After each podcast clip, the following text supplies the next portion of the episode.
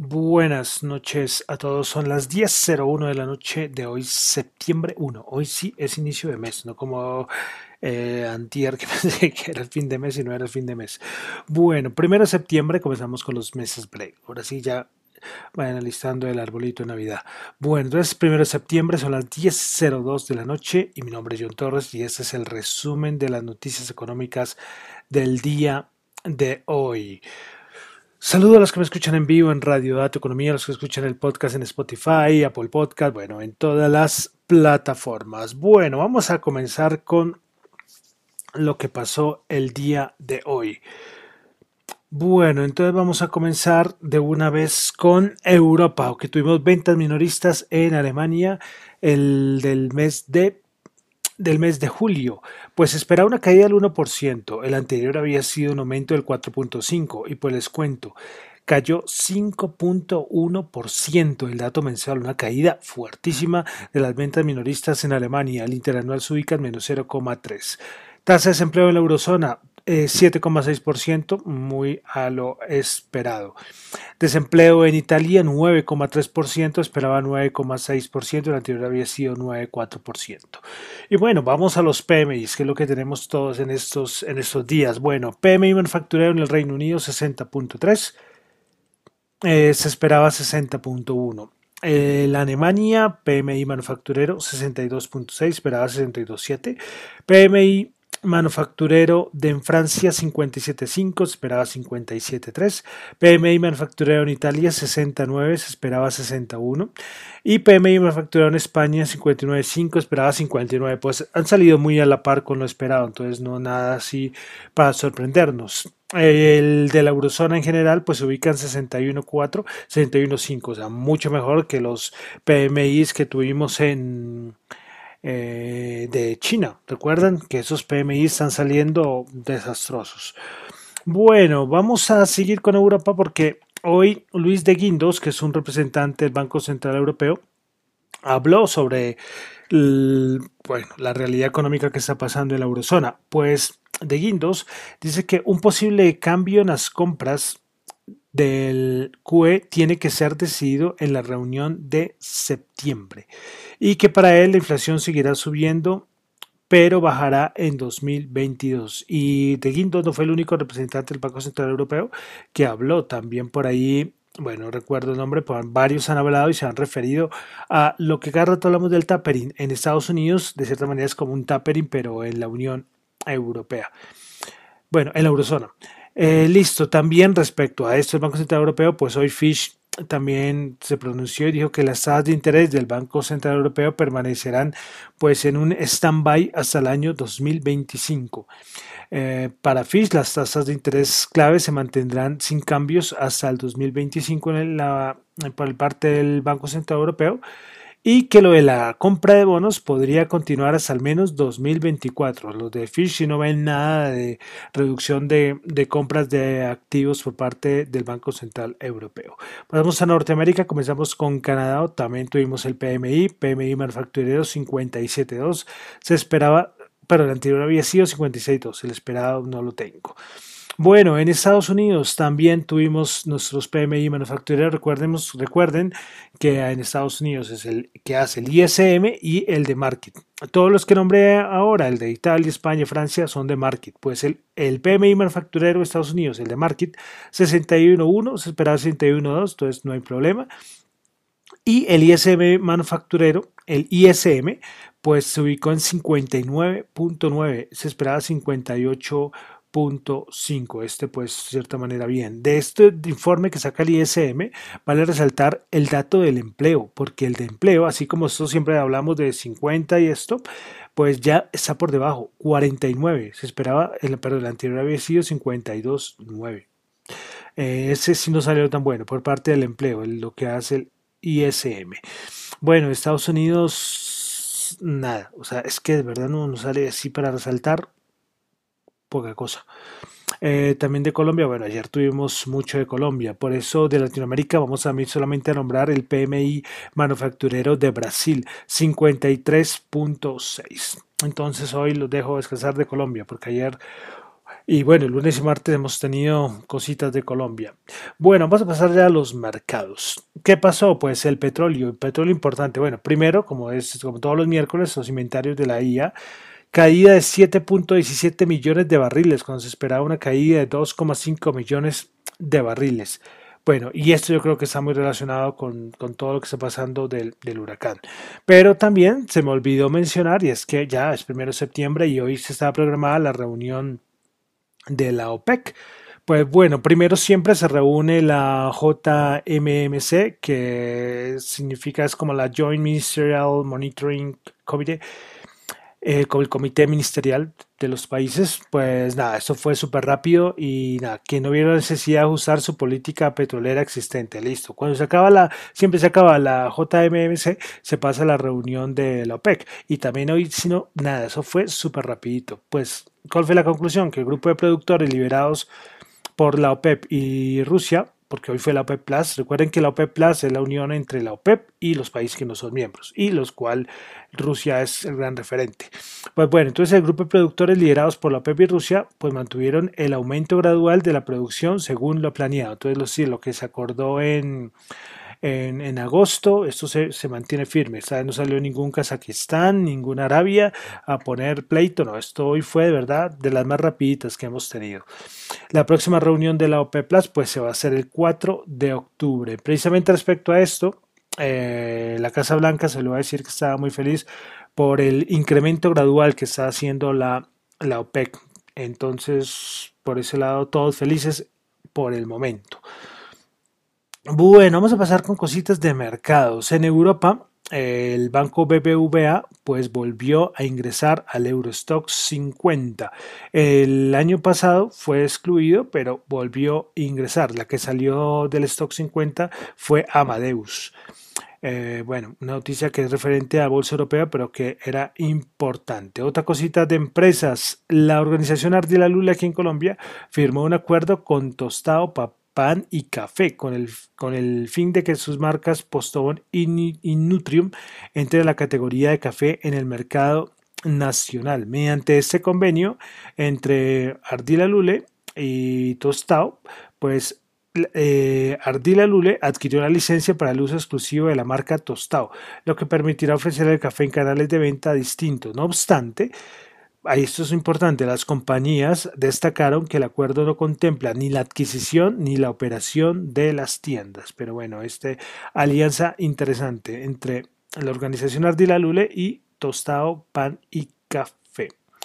Bueno, hoy otro de Avianca, esto casi no le puse atención hoy, voy a resaltarlo, pero es que Avianca pues informó que en el contexto del proceso de capítulo 11 y como deudor de posesión, es decir, el DIP, el día de hoy bueno, esto salió en la mañana y por eso dice, presentará una solicitud ante el Tribunal de Bancarrota de Nueva York para aprobar los términos iniciales y el desempeño y la ejecución de la compañía en virtud del acuerdo de conversión y contribución de capital celebrado el 1 de septiembre de 2021 por y entre la compañía, algunas de sus subsidiarias y la mayoría de los prestamistas del tramo B bajo el acuerdo de financiación DIP vigente en la compañía. Bueno, todo ese rollo, esto es un documento súper, bueno, son más párrafos, pero bueno, siguen con su proceso en el capítulo 11 y ellos siguen insistiendo que es algo muy importante para los, los que tienen la acción Avianca sigue diciendo que los que tienen las acciones pueden estar diluidos a cero.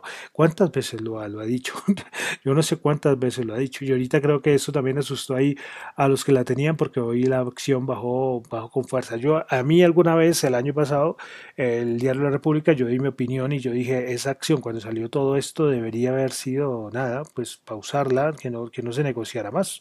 Pero bueno, eso fue solamente mi opinión en ese momento, porque, porque esto, ¿qué, cuento tan largo? Pero voy a decir una cosa, eh, bueno, no es como a favor. Eh, el otro día, bueno, otro día, no hace meses, Bancolombia eh, como en diciembre del 2019 o enero del 2020, como que le dio visto bueno a Bianca. Pero es que eh, Bianca estaba en un proceso de reestructuración a finales del 2019, ahí iba cuadrando sus cuentas, pero claro, llegó la pandemia y alguien que está en cuidados intensivos eh, le quitas el oxígeno y bah, la matas totalmente. Y eso fue lo que pasó con Avianca, porque como les digo, en 2019, ustedes se ponen a ver, había como una pequeña luz, una pequeña luz, pero lastimosamente esa pequeña luz pues se tuvo que extinguir por lo, por lo de la pandemia y por eso fue todo el cambio. Y lo digo como digo, no es por defender a Bancolombia y nada, porque muchos dicen, no, que Bancolombia, usted ha recomendado una Bianca. Sí, claro, ellos vieron que podía haber alguna luz al final del túnel, pero a finales del 2019 o no sé,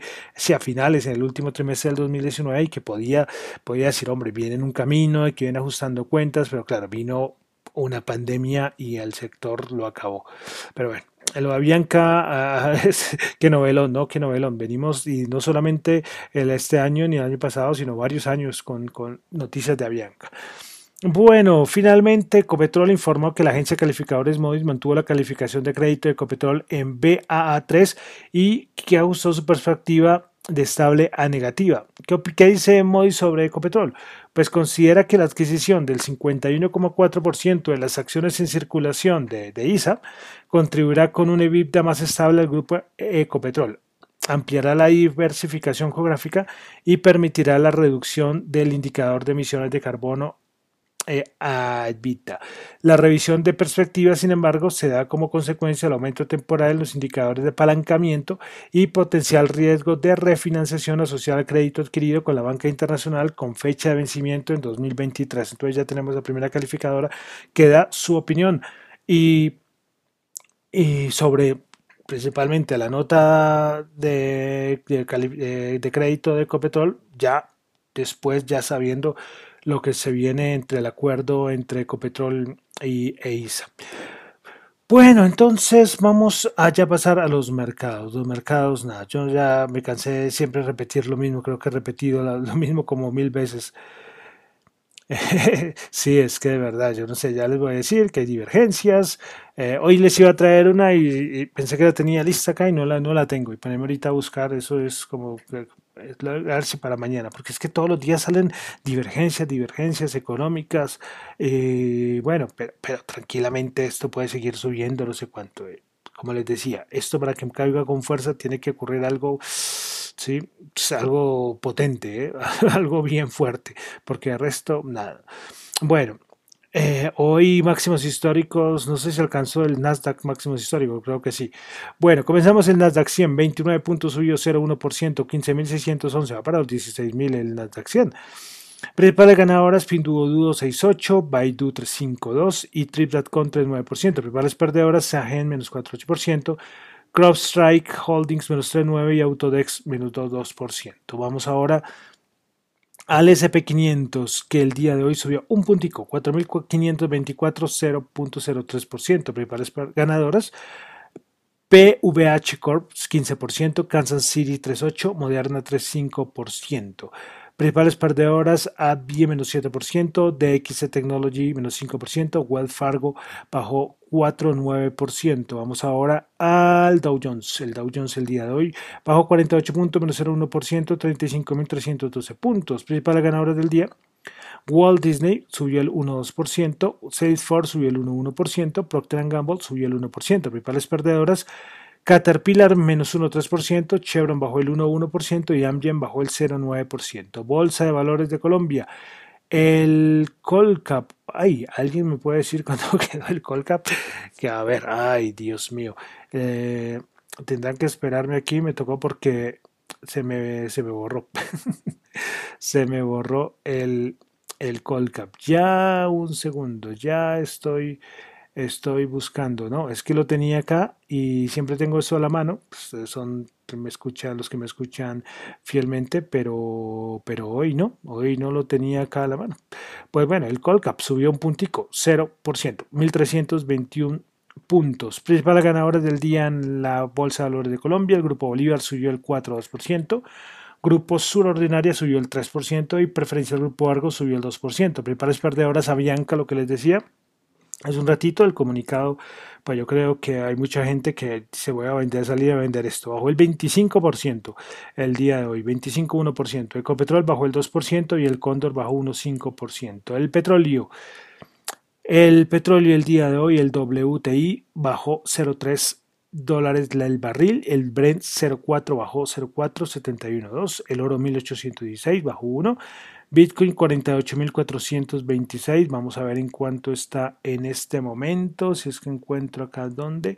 Listo. El Bitcoin en este momento. Wow. 49.688. Sí, yo sí veía hace un momentico que, que Ethereum eh, estaba subiendo con bastante fuerza. Y bueno, pero ya otra vez coqueteándole los 50.000. No sé, no sé qué habrá pasado. Este estallido de las criptos.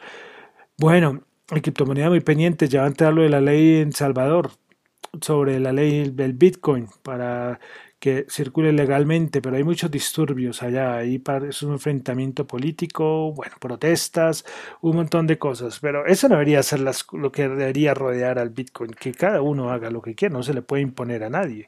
Eh, y creo que no se lo van a imponer, pero cuando hay, un, cuando hay intermediación política, pues la gente dice, ah, y este quiere imponer Bitcoin, yo como odio o no, o no odio, sino como estoy en contra de las políticas del otro partido, pues voy a ir en contra del Bitcoin. Entonces el Bitcoin queda entre la mitad y no sé, no sé, esto no debería, no es muy bueno ¿eh? para, para el Bitcoin.